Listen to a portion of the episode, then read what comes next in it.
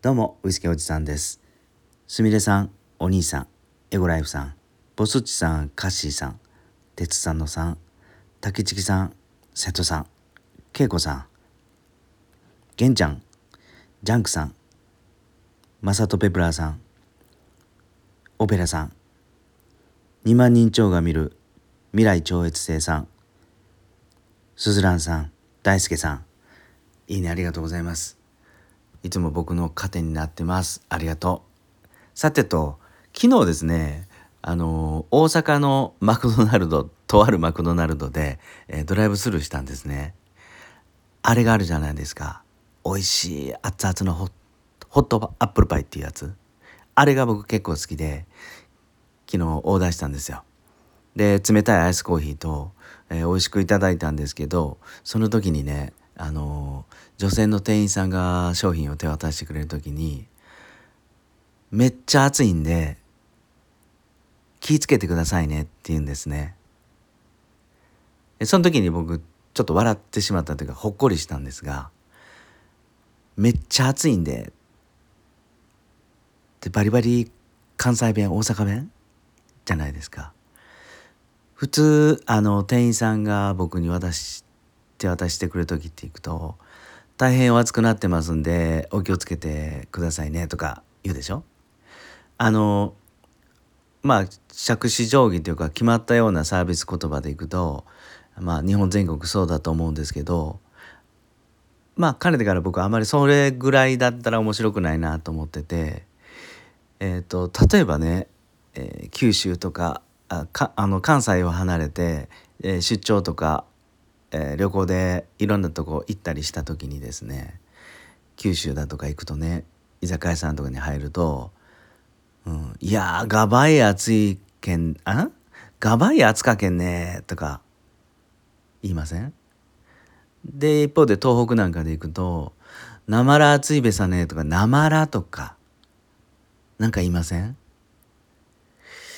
その土地土地の方言というか言葉で地元の方がこう会話しながらお酒飲んでる雰囲気を光景を、え横で感じるってお酒を飲むのが僕は大好きでよく地元の居酒屋にふらって入るんですけどね、えー、そんな時にあの何て言うんだろうなその地元の人たちのこうイントネーションとかあのリズムとかそういうのを感じるとですねあの目の前の普通のキリンやアサヒとかの普通の生ビールがですね地元のクラフトビールに感じたりえっと目の前の、えー、ホッケの干物がですね地元で採れた地魚の雰囲気を感じたりですね。いやとにかくその本当にほっこりするというか楽しくてワクワクするんですよね。うん、で今回も昨日ねアップルパイがよほど暑かったようで、えー、めっちゃ暑いってって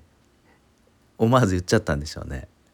いやそれがすごく楽しくてお店のサービスもねあのもうバンバン方言っていうかあのご自身のご自身の言葉でサービスされた方が僕はいや嬉しいなと思ったりしました。うん、でこれでねちょっと音声配信に話を振って考えてみるとあの僕は関西に住んでるので関西以外の方言とかイントネーションでね音声配信されてる方をたまに聞くんですがあれがすごく素敵っていうか僕大好きで例えばねあのヒーリングとかする方東北のあれ秋田の方かな？の方でヒーリングとか占いとかする方がの配信とか聞くともうあのすごく癒されるんですよね。もうそれだけで僕の中でのスピリチュアルなんです。うん、で博多の方とかのあのあの配信を聞くとね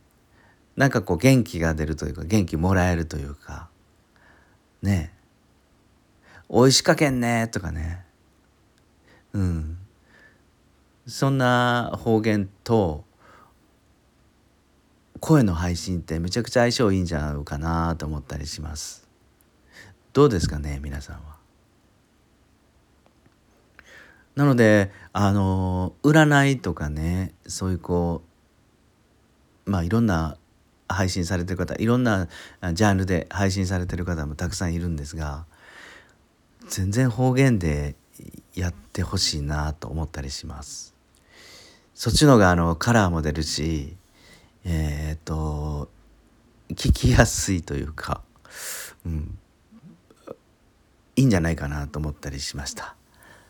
と言いつつ僕はですね神戸なのに標準語だねってよく言われたりします。うん。まあ聞くのはね音声配信声の配信も